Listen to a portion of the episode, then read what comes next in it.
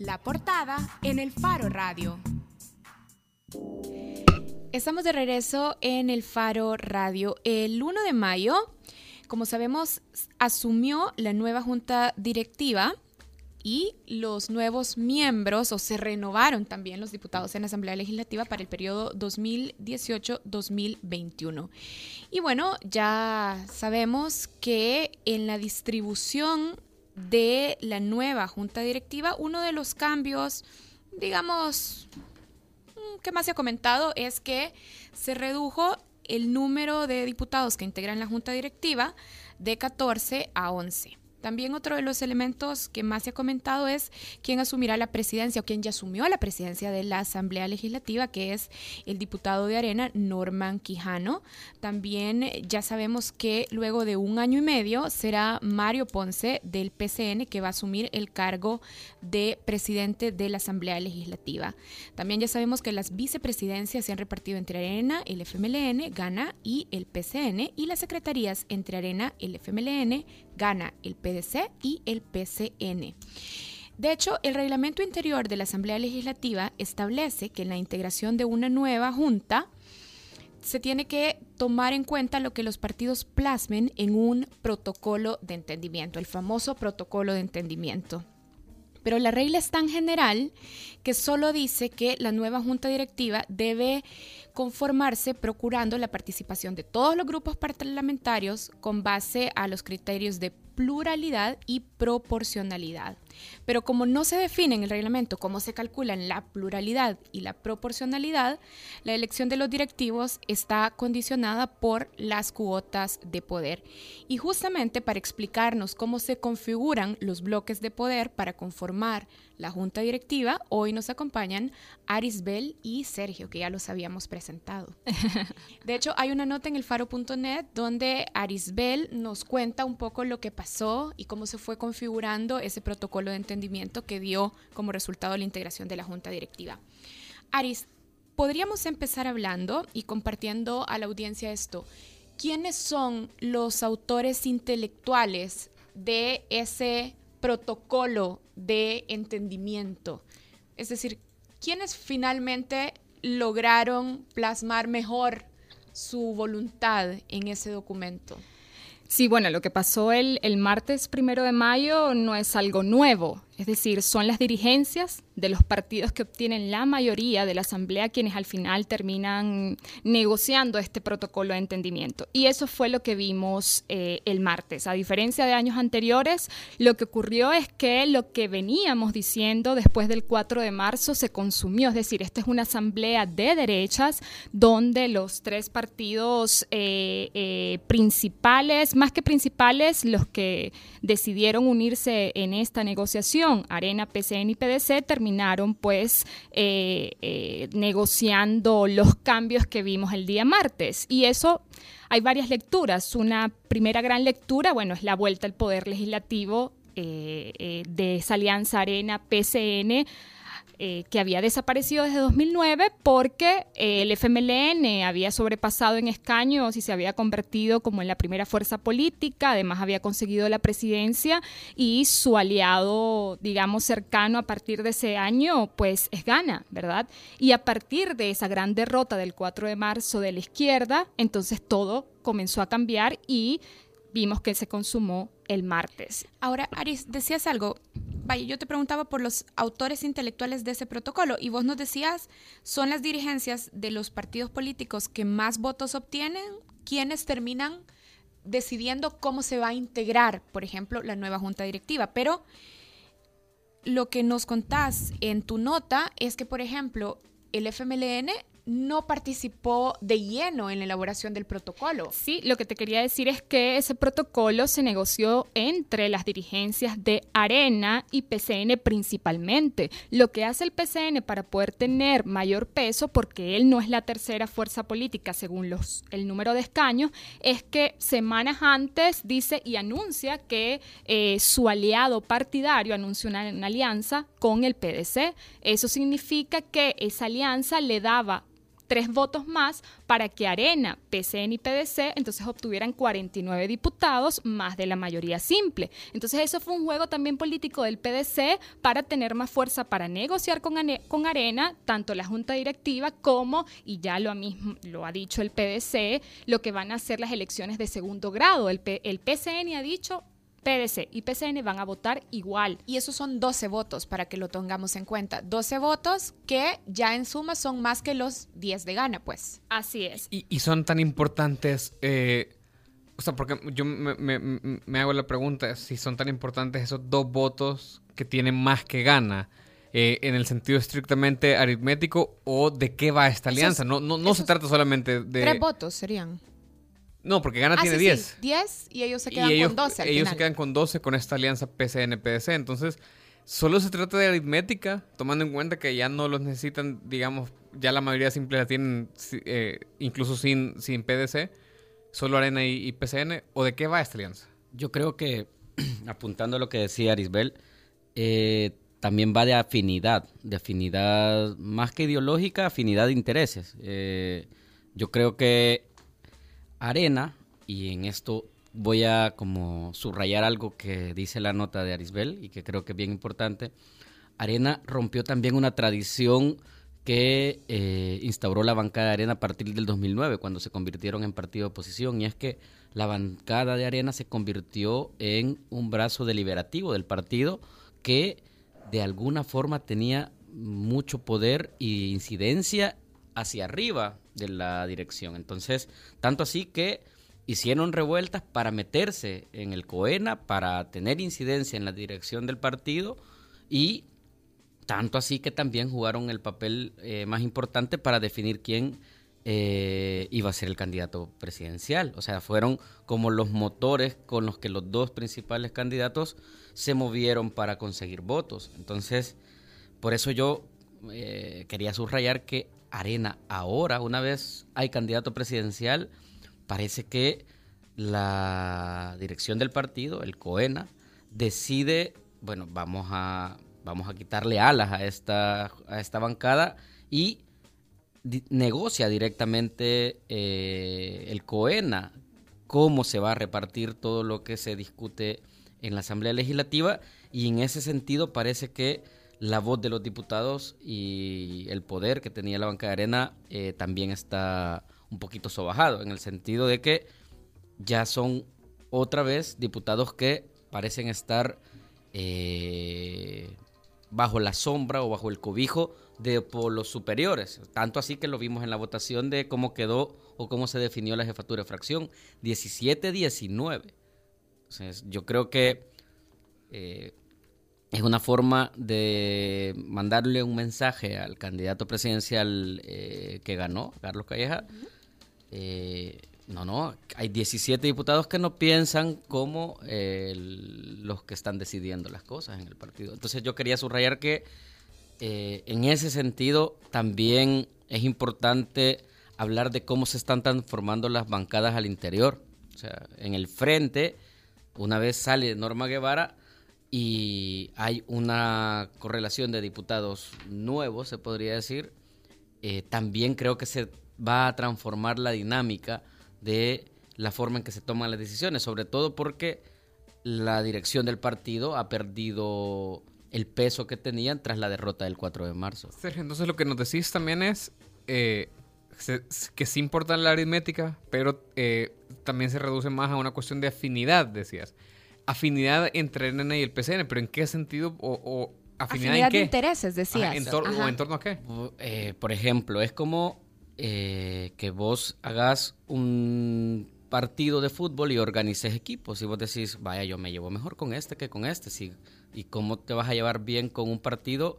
Uno, que, se, que fue el que te partió en el 2009. O sea, estás hablando de por qué no hacer alianza con Gana. Gana son los hijos de Tony Saca, son los que, y son los que en algún momento eh, le dijeron a la embajada que eh, se habían considerado una especie de hijos adoptivos de Mauricio Funes también. O sea, entonces Gana es una bancada que yo creo que, que nace como parte de una división fuerte en Arena y que precisamente después formó una alianza muy formal con el Frente y con el partido de gobierno. Y en ese sentido yo lo que digo es, eh, la afinidad de te lleva, o sea, la afinidad más te inclina hacia el lado de con quién no te has peleado tanto y con quién no te ha herido tanto. Y eso, eh, antes de darle la palabra a Aris, eso entonces es lo que dice, bueno, Gallegos, el diputado Gallegos lo estaba diciendo y Mario Ponce lo estaba negando cuando hablaba de la palabra revanchismo adentro de las negociaciones. Estamos hablando entonces que eso es un revanchismo de arena por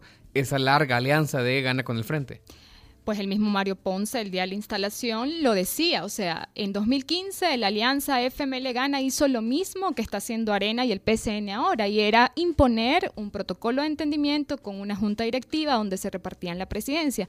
Y recordemos algo, claramente cuando Arena ve se ve triunfadora en esta nueva elección, pues a quien busca es su aliado más seguro. Y si nosotros vemos cómo funcionó, o sea, si vemos la historia de, la Asamblea después de los acuerdos de paz y vemos cómo funcionó la primera década, ¿verdad? Hasta 2009, vamos a ver que todo lo que negoció y lo que pretendió Arena eh, aprobar fue con, con, eh, con, el PCN. Un ejemplo claro y que el Faro lo ha, lo ha señalado en varias oportunidades fue la dolarización, ¿verdad? En 2001. O sea, está clarísimo que el PCN dio sus votos, Arena, pues a favor, eh, a, cambio de un favor, ¿verdad? Para uno de los, de los diputados. Entonces, claramente, busca su principal aliado, el más seguro. Este aliado luego viene y dice, pues yo tengo que tomar más fuerza para tener con qué, con qué pelear, digamos. Pero si ustedes ven, Arena tampoco se distancia completamente, o sea, no excluye completamente a Gana y al FMLN, porque al final... Ajá, eso te quería preguntar, de hecho, porque lo que vos nos contás, y, y ya estaba quedando creo muy claro aquí también en la discusión sobre la mesa, es, vaya, son las dirigencias de los partidos, particularmente de Arena y del PCN, las que terminan imponiendo el protocolo, pero vos también nos contás cómo Nidia Díaz llega esa mañana, la nueva jefa de, jefa de fracción, llega esa mañana a la Asamblea Legislativa directamente a sentarse a negociar el protocolo de entendimiento. ¿Cómo logra el FMLN entrar y ganar vicepresidencias y secretarías también dentro del protocolo de entendimiento. Sí, yo creo que ahí, o sea, de por sí en el protocolo de entendimiento ya estaba, ya ellos habían acordado reducir de 14 a 11 los directivos y darle dos directivos a Gana y dos directivos al FMLN. Eso estaba claro. ¿Qué pasa? Si tú te pones a sacar cuentas con base a la proporcionalidad de votos y si iban a ser una junta directiva de 11, al FMLN le tocaban tres. Incluso el FMLN ya sabía con anticipación que eran tres directivos porque cuando anunció que Nidia Díaz era su jefa de fracción, también anunció quiénes iban a ser esos directivos. Ya Yancy Urbina, Cristina Cornejo, Manuel Flores. Lo anunció la propia Nidia Díaz. ¿Qué pasa ese día? Y por eso ha sido, digamos, una sesión plenaria súper larga de más de 12 horas, donde eh, el FMLN no bajó hasta que eh, tuviera su exigencia. ¿Y cuál era la exigencia del FMLN? Por un lado, que le dieran el tercero, que fue no lo o sea, no fue lo que lograron, claramente, que la perdió. esa negociación. Y Gana, por otro lado, peleaba, Gallegos específicamente, que la vicepresidencia se la dieran tres años. Y lo obtuvo, lo ganó. Entonces, claramente, ¿por qué? Porque para mayoría calificada, ¿verdad?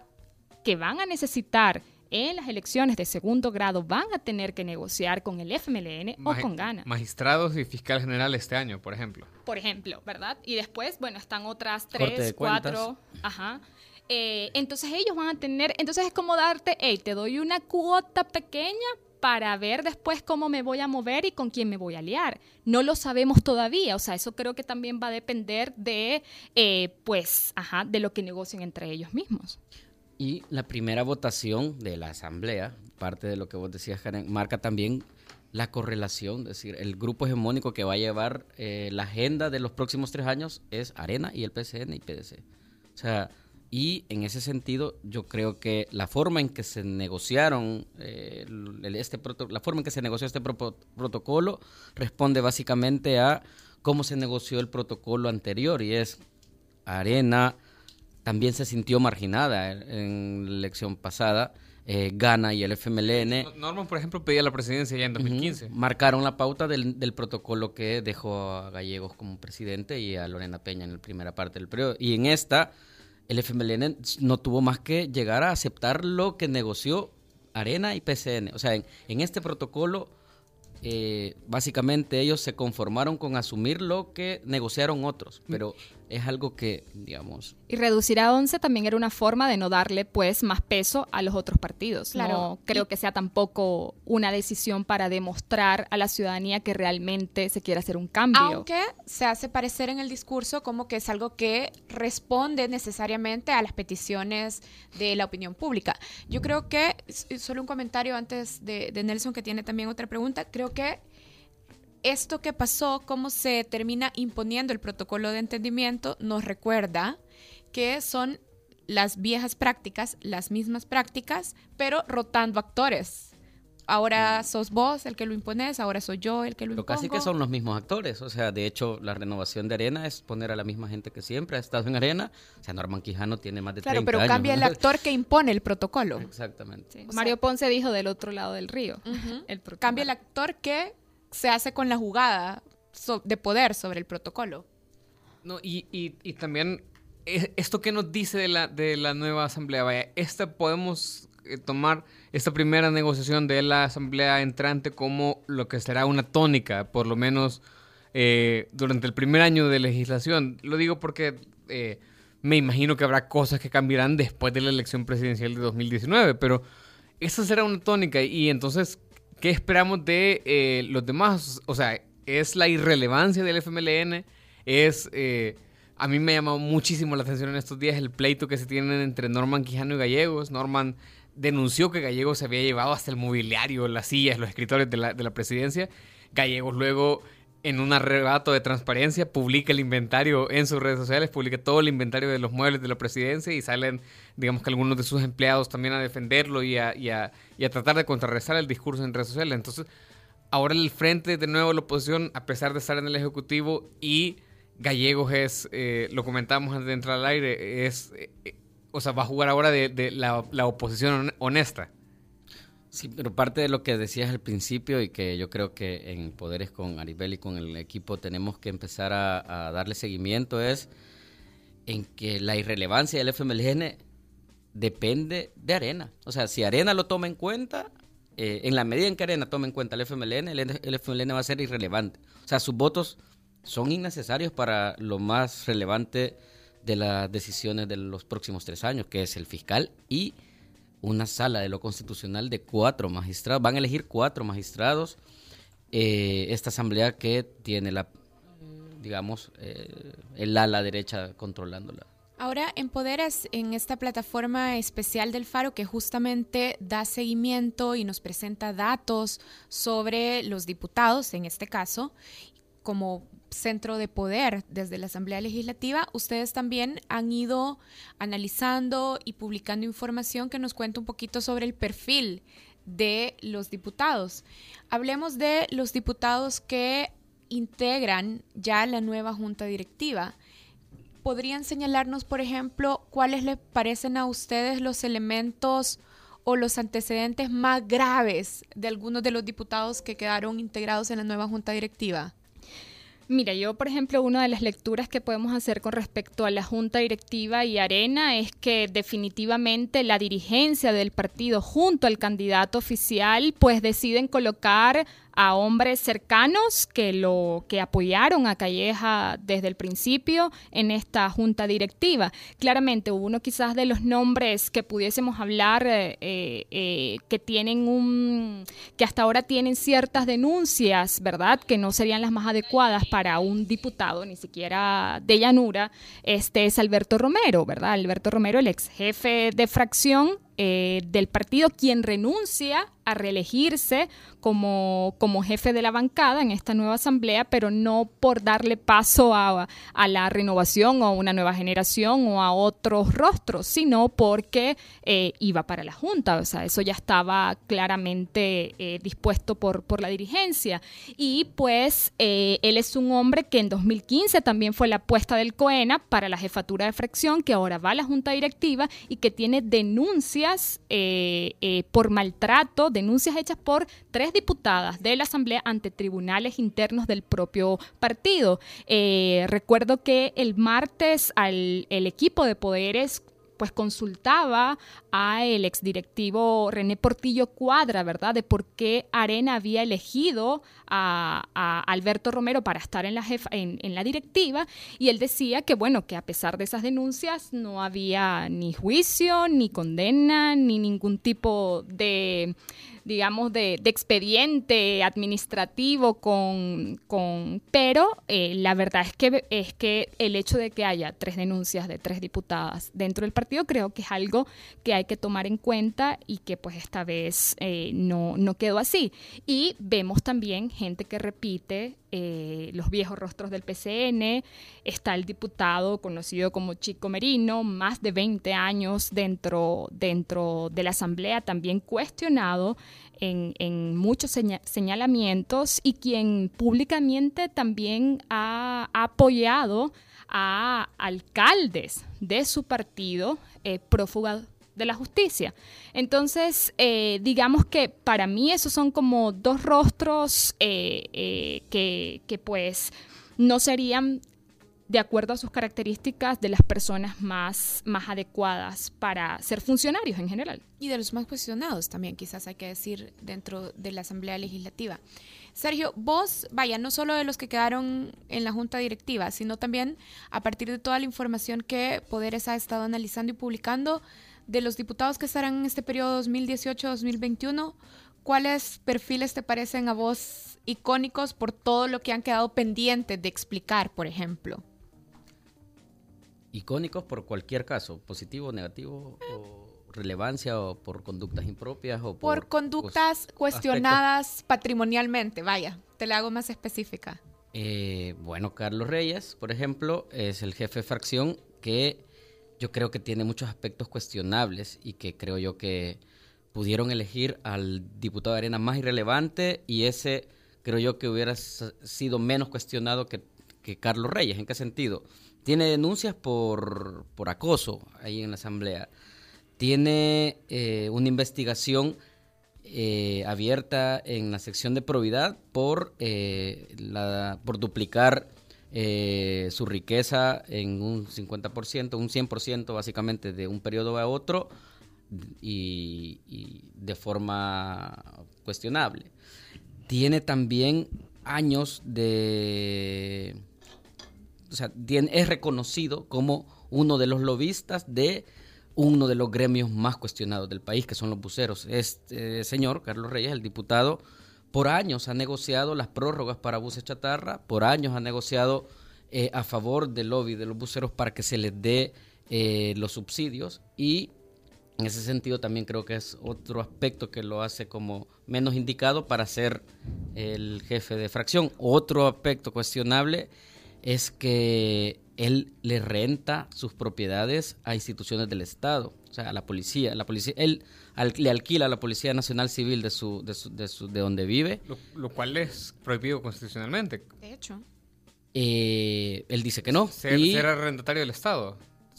Ser funcionario público y, arrendatario, arrendatario del Porque es como que estuvieses contratando con el Estado. Correcto. De hecho, el punto, él cuando lo entrevisté me decía, no, pero es que eh, de hecho ahora en el gobierno está el FMLN, pero yo creo que él consiguió esos contratos con el Estado cuando era Arena el que gobernaba.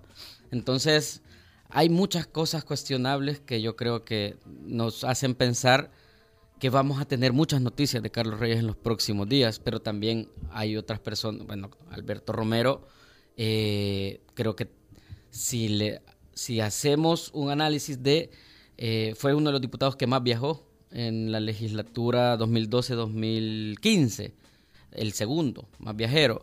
Si hacemos una auditoría de todos los viajes que realizó y de cómo le sirvieron a la población o a la Asamblea Legislativa esos viajes, o sea, qué, qué, qué, utilidad práctica tendría un salvadoreño. ¿Qué réditos prácticos tenemos de eso? Yo, yo tengo, eh, pensando en las últimas legislaturas, no se me ocurre ninguna en la que no haya habido una ruptura, sea grande o al menos eh, o, más pequeña, de partidos.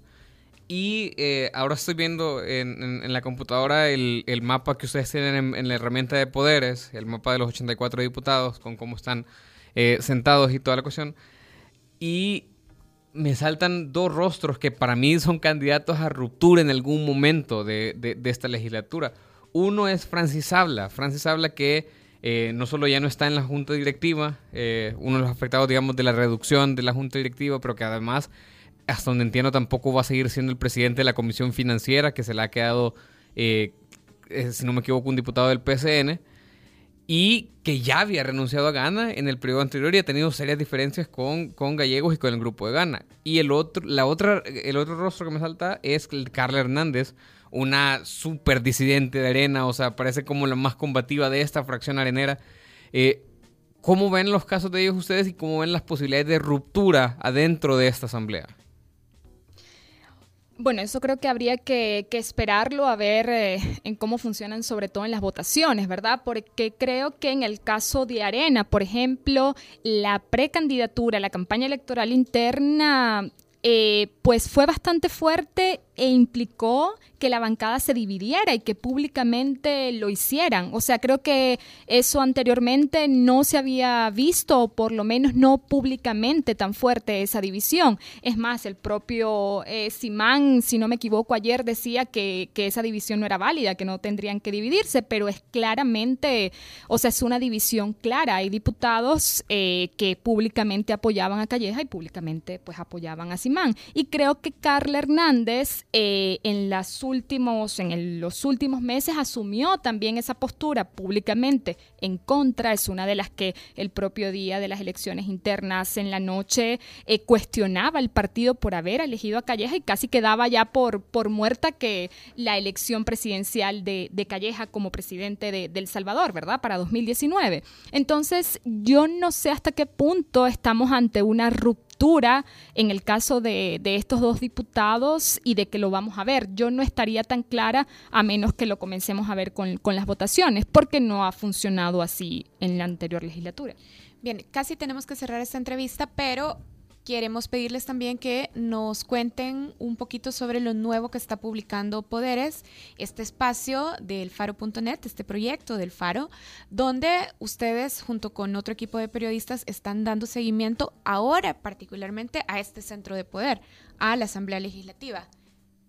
Dos cosas, eh, no me quería, no quería despedirme sin que eh, invitarlos a que lean también una investigación de Roxana Lazo sobre la exdiputada Milena Calderón, que eh, básicamente Roxana descubrió que esta señora tenía una maquila. Y ahora alcaldesa de Santa Ana. Ahora alcaldesa de Santa Ana y que legisló a favor de sus maquilas eh, en dos ocasiones para básicamente eximirse de impuestos municipales.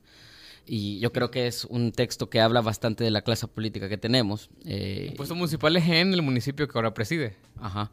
Eh, pero ese es algo de lo nuevo que trae Poderes, pero también eh, este día van a empezar, ya están al aire eh, los perfiles de, de, la nueva legislatura, o sea, ya está la nueva legislatura al aire y pueden empezar a jugar con una nueva herramienta que lo que pretende es medir qué piensan los diputados con respecto a temas relevantes. Y es básicamente podemos empezar a digamos, a,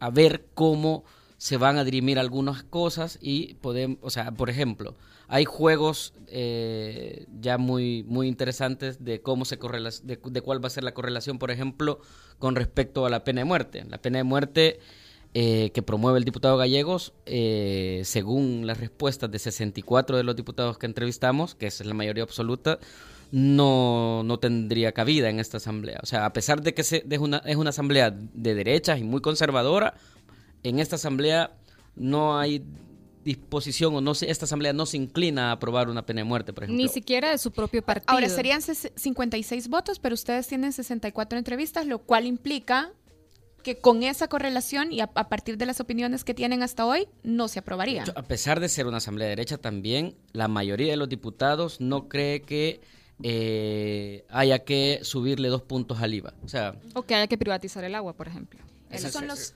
Lo dicen ahora, habrá que ver qué pasa con... eso es lo que nos respondieron a nosotros. Y lo interesante es que en cada perfil ustedes pueden ver cómo cada diputado se posiciona con respecto a 10 temas. O sea, hay, bueno, el perfil de Norman Quijano, que es el presidente, es muy interesante.